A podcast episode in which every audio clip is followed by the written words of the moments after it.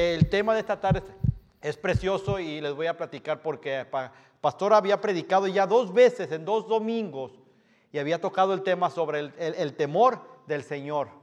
Y entonces yo tenía la idea y quería saber más, quería saber que pastor que, predique, pero solamente él mencionaba esta palabra, que tenemos que tener temor de, Jehová. ¿Cuántos lo han escuchado? Amén. ¿Y cuántos tenemos a temor de Jehová? ¿Verdad? Yo, yo decía que yo tenía temor de Jehová, pero no sabía qué clase de temor era, porque sí estaba un poco confundido. Yo decía, bueno, si la Biblia dice que Dios es amor, eso parece que viene en, primera de Juan 4, 18. Ahí dice que, que, en el amor no hay temor. Entonces, ¿de qué clase de temor nos está hablando el Señor? Porque aquel pueblo que no lo conoce a Él, hay, temor, de ese temor que, que, da terror, porque ellos saben que se van al infierno, aunque no lo conozcan, aunque no lo quieran conocer, saben que si uno no, va, no, busca de Dios, no lo acepta, entonces se va a ir al infierno completamente, no va a ser salvo. Y eso es un cierto terror o temor que nosotros no, no tenemos como hijo de Dios. Pero para comenzar quiero darle gracias a Dios primeramente con una oración y después le voy a mencionar algunos versículos porque yo no sabía, y le soy sincero, él, he leído la palabra, tengo ya alrededor de 10 años eh, eh, estudiando su palabra y, creyendo yo que sabía algo de, la palabra, pero me di cuenta y descubrí que en la palabra el temor de Jehová viene en bastantes capítulos de la Biblia y vienen muchos versículos y, yo pensaba que era algo del Antiguo Testamento y no, también viene en el Nuevo Testamento. Entonces me sorprendió la tremenda cantidad de promesas que hay a través de aquellos que le temen a, a Jehová. Qué tremendo, ¿verdad? Vamos a orar. Padre, te doy gracias por esta tarde. Te doy gracias por tu palabra, Señor, por haber hablado a mi vida, Señor, por haber esclarecido, Señor, el, el conocer, el saber, el temor de Jehová. Te pido, Padre, que uses mi boca, uses mis labios, Señor, y te quedes tú aquí en este lugar, Señor, bendiciendo y llevando, Señor, este estudio, esta palabra, Señor, a todo aquel que lo quiera recibir, a todo aquel que tenga hambre en esta tarde. En el nombre de Jesús te damos gracias. Amén. Y ahí en su hogar quédese, solamente vamos a estar un ratito estudiando la palabra, pero usted va a salir de aquí aprendido o aprendiendo ya lo que es tener el temor de, Jehová. Porque es bien importante, yo decía el temor a Jehová, el temor a Jehová. ¿Por qué le tenemos que tener temor a Jehová? Y no, la palabra dice ahí que es el temor de Jehová. Es algo muy diferente el temor a Jehová, a la persona de Jehová, que tener el temor que Jehová nos pide. Amén. Y mire, le voy a leer unos versículos porque todas estas promesas de Dios están conectadas con el temor del Señor. Salmos 34, 9 dice así. Y ustedes me dicen si, si, si estamos bien. Temed a Jehová, vosotros sus santos, pues nada falta a los que le temen. todos aquellos que vamos a aprender o que, o que ya sabemos el temor de Jehová, vamos a saber que nada nos va a faltar. Y en Salmos 34, 7 dice, el ángel de Jehová acampa alrededor de los que le temen. Y después dice una promesa para ti o para, o, para ti que estás en tu casa y los defiende. Amén. So ya llevamos dos. Nada nos va a faltar y nos va a defender a los que tememos el temor de Jehová. Y les voy a leer otro todavía. Salmo 112, versículo 1 y 2 dice, bienaventurado, o sea, doblemente, triplemente bendecido el hombre que teme a Jehová y en sus mandamientos se deleita en gran manera. Y mire aquellos que tienen hijos o que esperan hijos o que, o que quieren tener una familia. Dice así, su descendencia será poderosa en la tierra. La generación de los rectos será bendita. ¿Reciben esta palabra? Amén. Y les voy a leer otro también. Son muchos, pero no, no hay mucho tiempo, así que les voy a leer dos más. Dice Salmos 25, 12, dice así. ¿Quién es el hombre que teme a Jehová? Él le enseñará el camino que ha de escoger. Aquellos que tienen duda de saber hacia dónde son dirigidos por el Señor, solamente es cuestión que ustedes o que agarremos la Biblia y aprendamos a tenerle ese temor de Jehová. Amén.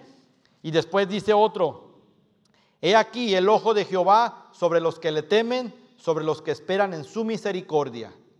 Y por último viene otro que dice Salmos 85, 9, Ciertamente cercana está su salvación a los que le temen, para que habite la gloria en nuestra tierra. Amén. Quise empezar con, con versículos de, la, de la palabra para que no haya, que, que, que, no se crea pues que solamente hay un versículo que habla el principio de la sabiduría, es el temor de Jehová, es el que conocía yo más y prácticamente el único, aunque ya haya leído la, la palabra, pero ahora me, los, me los dio directamente a mí, sabiendo que hay infinidad de promesas a aquellos que le temen a Jehová.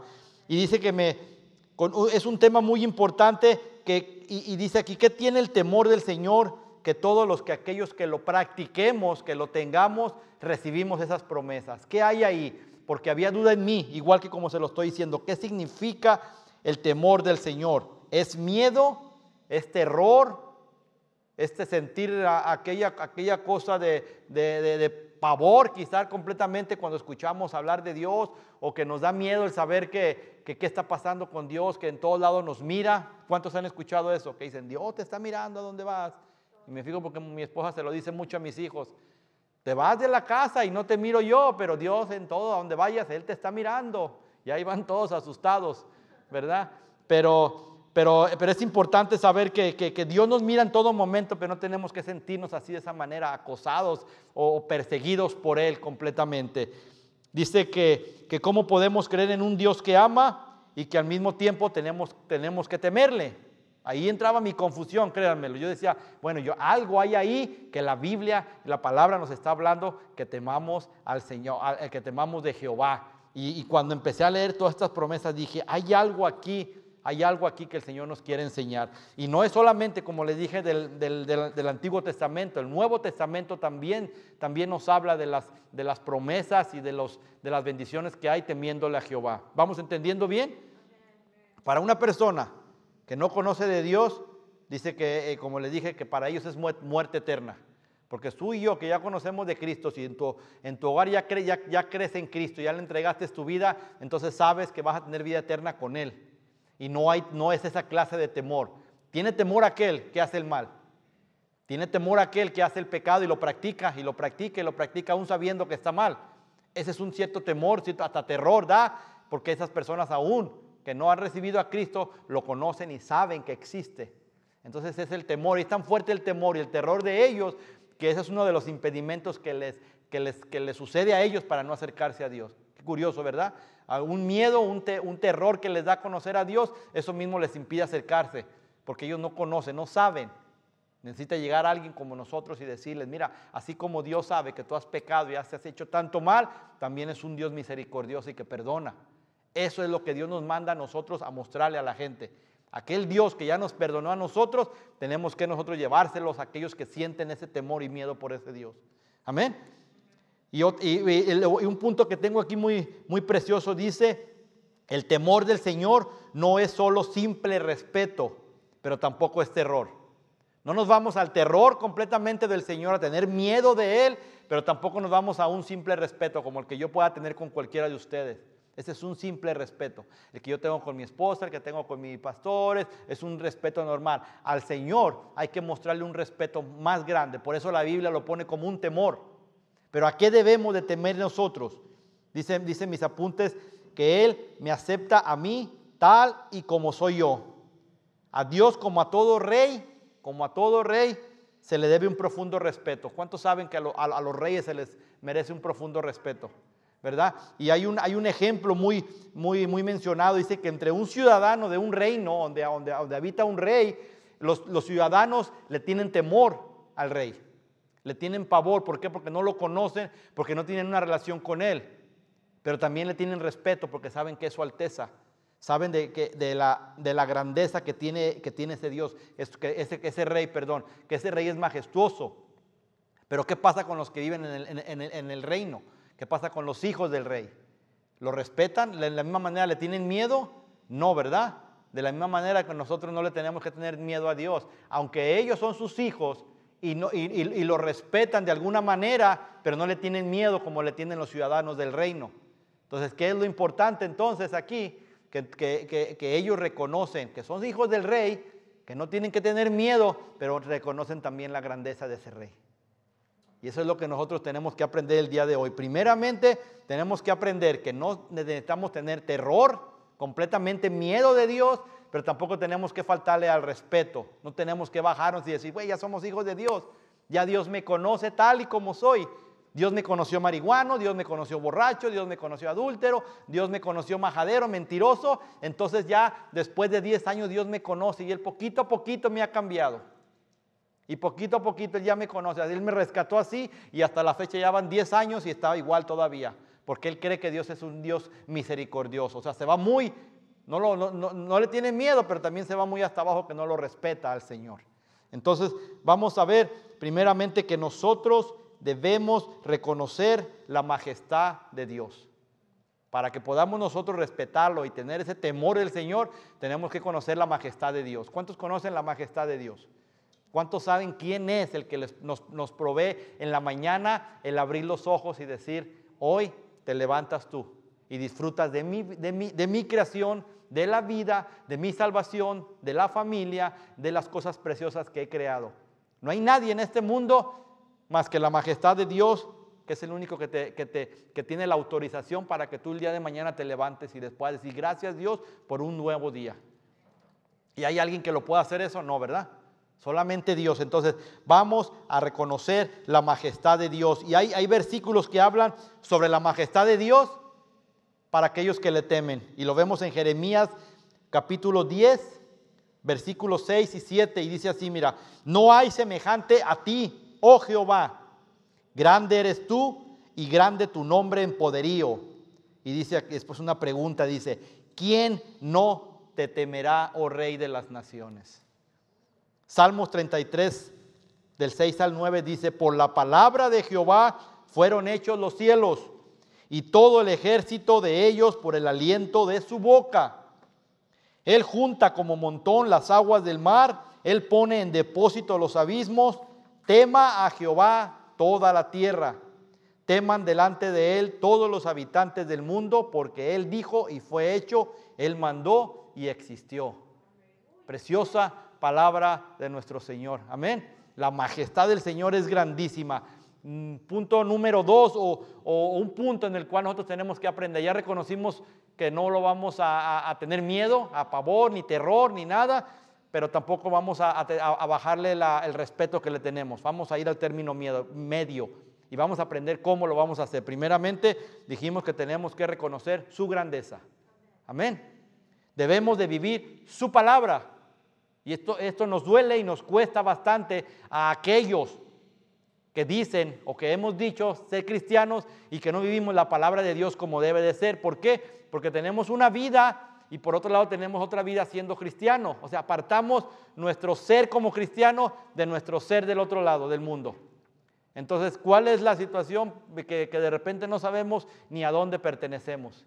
Si pertenecemos al mundo allá afuera donde nos conocen antes de que conociéramos a Cristo, o en nuestra casa somos unos, en nuestra iglesia somos otros, y no estoy diciendo que sea malo, que haga usted cosas malas, pero que no ha podido reconocer el que ser cristiano. Cada que viene usted aquí y aprendemos algo de la palabra, nos da el miedo, la flojera o, no sé qué pueda pasar el practicarlo allá afuera. Debemos de vivir su palabra. Dice, solo si la palabra de Dios está almacenada en ti, solamente, solo si se convierte en parte de tu corazón. Muchas veces recibimos la palabra y la recibimos en la mente y, aprendemos tanto, tanto de la Biblia que nos la sabemos casi hasta de memoria y la practicamos y la decimos.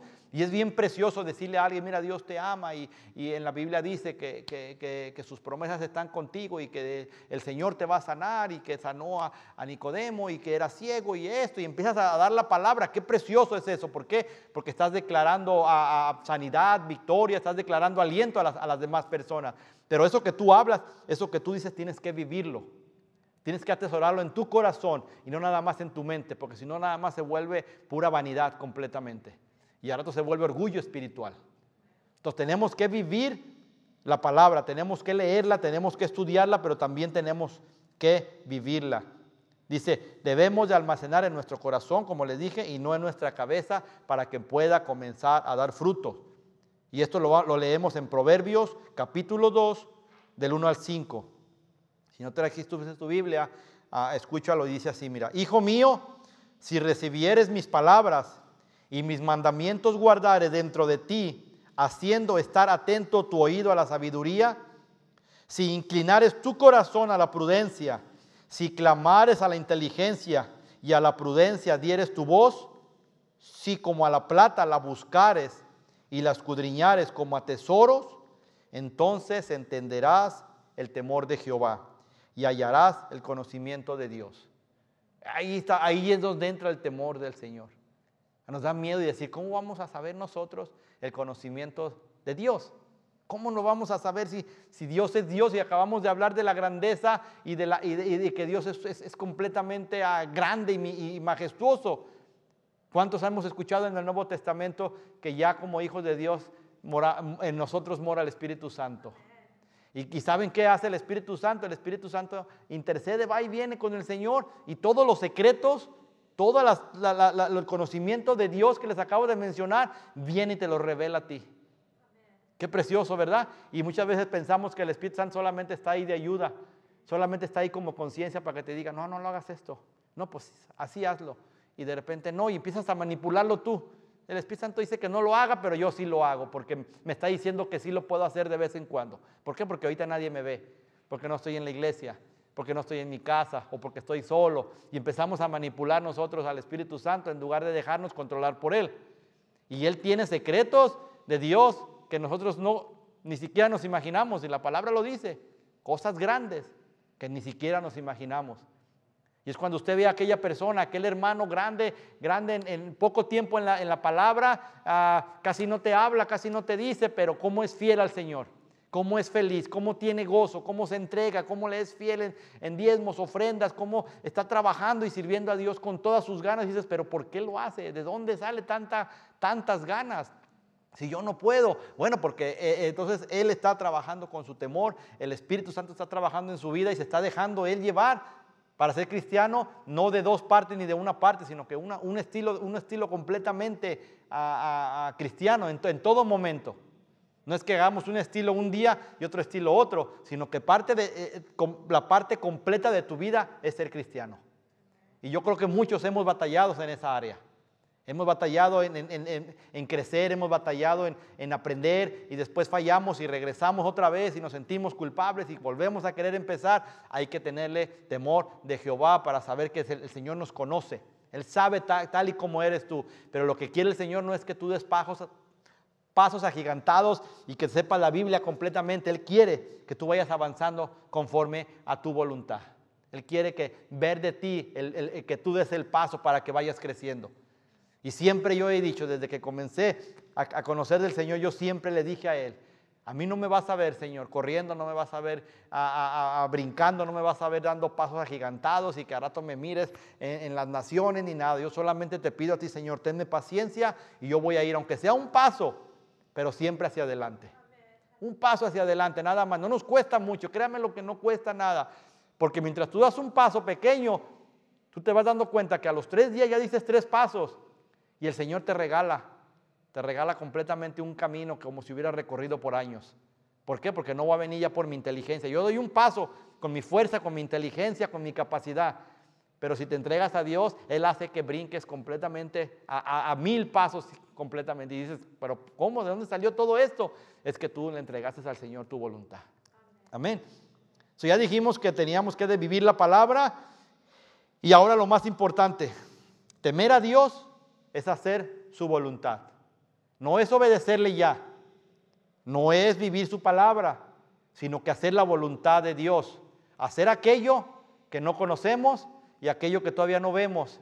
Y aún más difícil, aquello que no nos gusta todavía. A veces pasan cosas y, diga, y, el ejemplo más grande es este, 2020.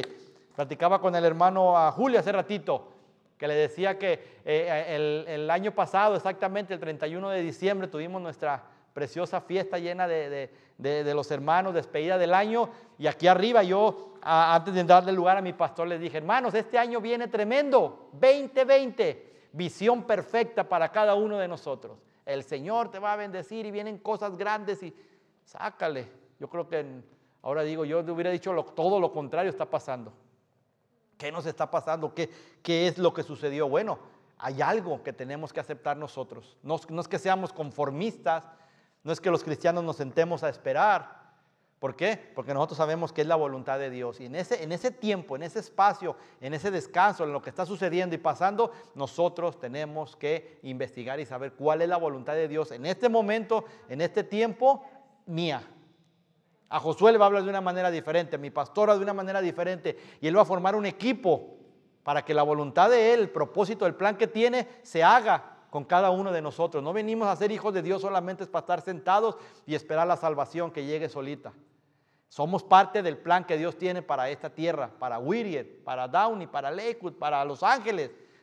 Hay un plan en cada área, hay un plan en cada ciudad y tú y yo somos parte de ese plan. Y tenemos que ponernos las pilas y tenemos que preguntar y hablar con el Señor y decirle, Señor, que, cuáles son tus planes en mi vida porque yo quiero que se realicen tal y como tú quieres. ¿Por qué? Porque si no me voy a ir por otro lado, si no voy a estar en espera, esperando hasta que el Señor diga, ya estás listo, ya estás listo, ya quieres servir, ya te estoy esperando. Amén. Mejor crecer en la voluntad del Señor. Temer a Dios significa hacer su voluntad. Y es difícil. ¿Cuántos hemos mirado nosotros a hijos desobedientes? Muy desobedientes en la, vida de los padres. ¿Ustedes creen que respetan a sus padres esos hijos? Si los respetaran, ah, si tuvieran un poco de respeto, la mayoría de veces, aunque no les guste, obedecieran a sus padres. Amén. Dice, eh, y muchos de ellos se acercan a los padres solamente para que para pedir un favor, para pedirle algo, para pedirle ayuda, para decirle que ya no puede. Pero en cuanto se acaba, vámonos. Dice que desafortunadamente hay algunos cristianos que son así, hablándole al pueblo de Dios. Van a Dios solamente cuando están en gran necesidad. Ahí sí claman, se hincan y están pidiéndole a Dios. Van a la iglesia por dos, tres semanas, se apuntan, vienen, sirven, estoy listo hermano, y estoy preparado y todo, pero cuando se acaba el problema, cuando la situación se arregló, gloria a Dios que me tocó un buen doctor que, me, me pude aliviar. Qué bueno que encontré ese trabajo y ahora estoy capacitado para ganar más dinero y salir adelante ya en mis problemas. Qué bueno que el pastor o la persona aquella que oró por mí pudo orar fuerte porque gracias a esa oración poderosa se pudo cumplir lo que yo tanto le, pedí a Dios. Y nos olvidamos y después volvemos a vivir nuestro, nuestro tiempo en el mundo otra vez. Y, la mayoría de nosotros, esa, ese es el, el, tipo de atracción que el enemigo usa. Mientras tú te mantengas en la iglesia, mientras tú te mantengas en su palabra, mientras vivas la palabra y estés constantemente capacitándose, siempre va a haber una fuerza de atracción que te quiera sacar hacia afuera. Y lo hemos leído, se los he explicado siempre, que dicen que, que el ladrón no viene sino para hurtar, Primeramente es lo que quiere hacer, es hurtar, venir a robar la relación que tú tienes con el Señor. Amén. Entonces ya miramos de los cristianos que, solamente están en necesidad. Dice que debemos de profundizar nuestra relación siempre. Cada día debemos de crecer en más, acercarnos al Señor, buscando, como dice su palabra, primeramente su reino y su justicia. Dice que todo lo demás va a ser qué? Añadido. Todo lo demás va a llegar, pero muchas veces lo buscamos al revés. Venimos a buscar el favor antes de buscar al Señor. Venimos a buscar primeramente al, el, premio, el regalo, la recompensa, antes de buscar la fuente de dónde viene la recompensa. A Él tenemos que darle la gloria y la honra de todo, de todo lo que nosotros hagamos, de todo lo que nos pase y aún de todo aquello que no nos gusta. Ese es el temor que tenemos que tenerle al Señor. El temor de fallarle a Él el temor de pecar y hacerlo sentir al Señor triste, porque su corazón también se entristece cuando Él ve un hijo que le fallamos y le fallamos y caemos en pecado, nosotros tenemos que tener ese temor de no fallarle a nuestro Señor. Dice la palabra aquí, dice, no podemos decir que amamos al Señor si no hacemos lo que Él nos dice. Y no podemos decir que tememos a Dios si no hacemos lo que sabemos que es su voluntad. Muchas veces nosotros decimos, yo voy a hacer tu voluntad, Señor. A ver, que se venga, lo que venga.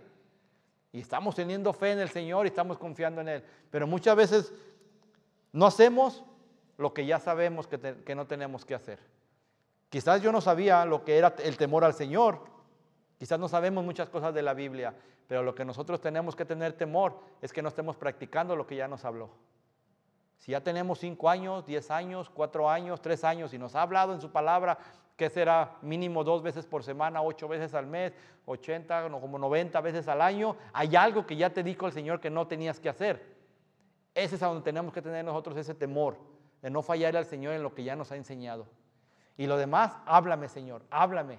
La importancia de sentarte en un culto, de sentarte en un servicio y poner atención y decirle, Señor, yo quiero que tú me hables hoy, no me quiero ir sin tu palabra, no me quiero ir sin la enseñanza que tengas para mí en este día. Porque no solamente hay enseñanza para uno, mi pastor siempre dice, con uno que salga bendecido, con uno que salga y que la palabra sea para él, con eso es suficiente. Es verdad, pero Dios viene a hablarnos a todos. Él no permite que vengamos a perder el tiempo. Amén. Dice Juan 14, 23, 24, dice, el que me ama, mi palabra guardará, y mi Padre le amará, y vendremos a él, y haremos morada con él. El que no me ama, hablando Jesús, no guarda mis palabras, y la palabra que habéis oído no es mía, sino del Padre que me envió. Precioso, demostramos nuestra, nuestra, nuestro temor al Señor, y como lo dijimos, teniéndole, teniéndole temor a Él de lo que no tenemos que hacer, primeramente. Y nosotros recibimos la bendición, las promesas, como se lo leía al comienzo, y son muchas, muchas promesas que encontré, y usted puede buscarlas de ahí, promesas de larga vida, promesas de prosperidad, promesas de liberación, y muchas, muchas promesas que van a encontrar. Yo solamente le leí cuatro o cinco, pero creo que hay alrededor de 25 o 30 promesas a aquellos que le temen de Jehová. Y ahora les voy a decir qué es lo que nosotros tenemos que hacer primeramente. Tenemos que amar al Padre con todo nuestro corazón, respetarlo como la majestad que es Él, como su alteza que es Él, como el, el, Dios, como el Señor, como el creador de todo. Que no haya nadie por encima de Él. Es la manera en que nosotros tenemos que tener temor. Tenemos que tener, tener la debida reverencia y respeto a Él y hacer todo lo que requiere de nosotros para servirlo.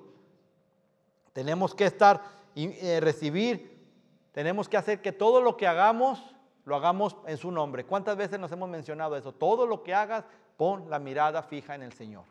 Todo lo que hagas. Si tú quieres recibir una buena opinión de la gente, que la gente te, te venga a alabar, te venga a decir, entonces tú no estás teniendo temor del Señor. Y ahí sí hay que tenerle temor al Señor. ¿Por qué? Porque Él es el que se debe de llevar la gloria. A Él debe de tener la mirada. Debemos de temer cómo actuar en contra de su voluntad Debemos de temer deshonrarlo con nuestras acciones. Tenemos que temer transgiversar su palabra al mundo. Cuando uno se para aquí en el púlpito, cuando uno le habla a las personas sobre, el, sobre, la, sobre el, quién es Cristo, quién es Dios, quién es a Jesús en nuestra vida, tenemos que hablarle tal y como está la palabra no como le convenga a la persona, no como me convenga a mí, y no usarla para beneficio mío ni para beneficio de nadie, solamente para dar a mostrar al mundo de Cristo. Tenemos que tener cuidado de no transgiversar la palabra. Amén.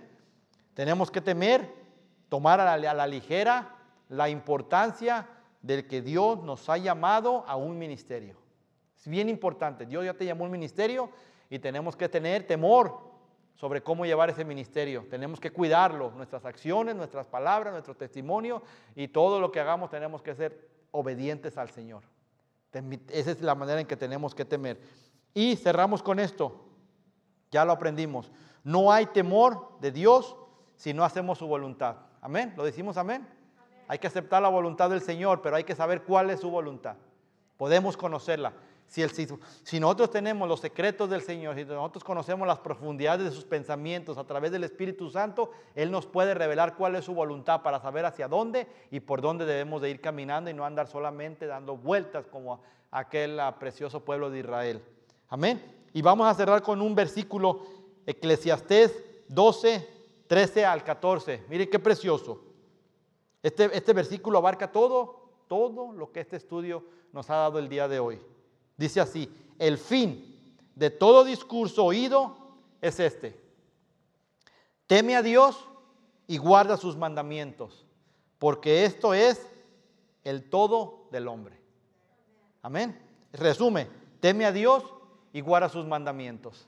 Amén. Vamos a ponernos de pie, vamos a darle gracias a Dios. Es un, un pequeño estudio que el Señor puso en nuestro corazón, porque ahora ya sabemos que al temerle al Señor hay promesas y si tú quieres esas promesas, tienes que abrazarlas, no van a ser gratis, van a ser tuyas, las vas a tener en ti, pero tienes que tener ese temor y esa reverencia al Señor. Amén. Te damos gracias, Señor, por tu palabra. Gracias lo que nos has enseñado, Señor. Padre, llévanos con bien a nuestros hogares. Te doy gracias, Padre, porque ahora sé, Señor, el temor que debo de tener.